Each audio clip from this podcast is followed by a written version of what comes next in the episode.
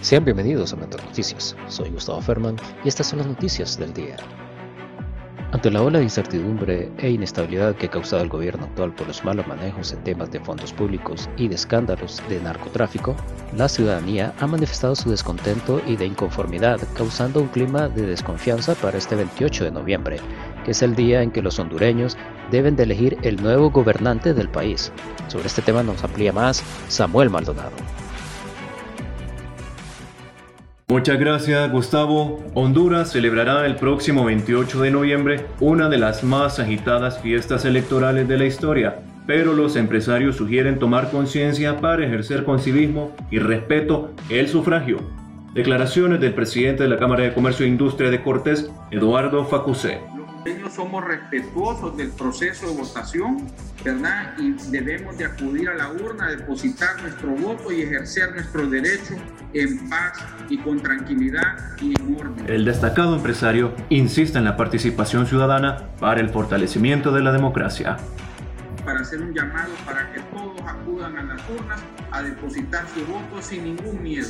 Y, a esas personas que están tratando de sembrar ese discurso de miedo, yo les digo, no van a prosperar. Facuse afirma la no prosperidad para políticos que infundan terror en el proceso de elecciones. Los hondureños han percibido competencia desleal por parte de algunos candidatos a elección popular. Para Metro Noticias, Samuel Maldonado. Gracias, Samuel. Siguiendo con este tema político, a pocos días de las elecciones electorales, el pueblo de Intibucá se prepara para recibir esta fiesta electoral. Es así que nuestro compañero Denis Padilla dialogó con uno de los candidatos del partido Vamos, el abogado José Ramón Coto. Escuchemos. A pocos días de las elecciones generales, este 28 de noviembre, gran fiesta cívica electoral. Y para ello nos encontramos en presencia del abogado José Ramón Coto, quien es candidato presidencial del partido Vamos. ¿Cómo se siente usted?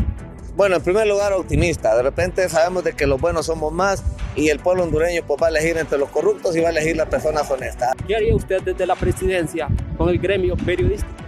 Bueno, en primer lugar, los periodistas, al igual que los abogados en Honduras, igual que otros gremios, han sido marginados, destruidos. Yo creo que en el país necesitamos tener sistemas de prevención, no solamente para los periodistas, sino para muchas personas que realmente están en algunas organizaciones o instituciones de derecho público. Por lo tanto, esperamos de que el Estado sea justo, equitativo, porque son el cuarto poder del Estado. Gracias. Hemos escuchado al abogado José Ramón Coto, quien es candidato presidencial del partido Vamos regreso a cabina. Yo soy Denis Padilla para Metro Noticias desde Intibucá. Gracias, Denis, por darnos esa buena noticia, ya que el gremio periodístico necesita de mucho apoyo. Ahora, nuestra compañera Karen Pachamé, que se encuentra en las instalaciones de la empresa privada, es donde se llevó a cabo una importante reunión con el gabinete de gobierno y hablaron de temas muy interesantes que tienen que ver con la economía de nuestro país. Adelante, Karen. Buenas tardes, Gustavo. Buenas tardes a todos los radioescuchas. Y efectivamente, como tú lo mencionabas, Gustavo, me encuentro esta tarde en las instalaciones del Consejo Hondureño de la Empresa Privada, donde firmaron un acuerdo para garantizar más empleo al, pueblo hondureño. Se encuentra aquí conmigo el ingeniero Juan Carlos Ucafi, presidente del Consejo Hondureño de la empresa privada. ¿Cree usted que este nuevo acuerdo a la población hondureña tenga esperanza con más fuentes de empleo? ¿Qué nos puede decir? El gobierno es el que crea el clima propicio para la inversión. Y nosotros somos los que invertimos y generamos trabajo. Si no nos ponemos de acuerdo, no hay inversión y no hay generación de empleo. Ingeniero, las bases para este proyecto ya están establecidas. ¿Qué nos puede decir usted al respecto? Muy optimista, se están formando grupos de trabajo, se le pusieron plazos, eh, protagonistas para dar resultados lo más rápido posible. Para UMH Noticias les informó Karen Panchamé, vuelvo a cabina. Seguimos con la información.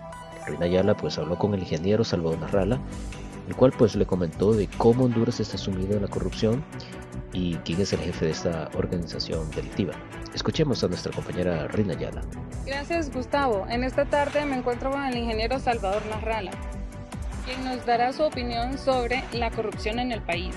Honduras es un país especial con respecto al resto de países de América. Honduras está manejado por el crimen organizado todas las instituciones del gobierno y Juan Orlando Hernández, que es el que se robó las elecciones la última vez, después del 71% de los votos escrutados, yo tenía una ventaja de un 5%, eso es un tema internacional que en su momento se vio.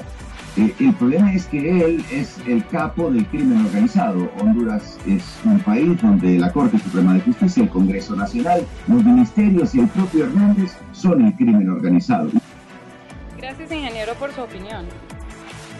Sabemos que su punto de vista no cambia, que la corrupción es el mal que controla los ejes políticos del país. Soy Rina Ayala, regreso a cabina. Este 28 de noviembre tenemos el compromiso con nuestro país. Es cuando todos vamos a elegir el nuevo mandatario. En nuestras manos está el futuro de nuestra nación. Gustavo Ferman y el equipo de Metro Noticias se despide de ustedes. Que tengan un feliz día.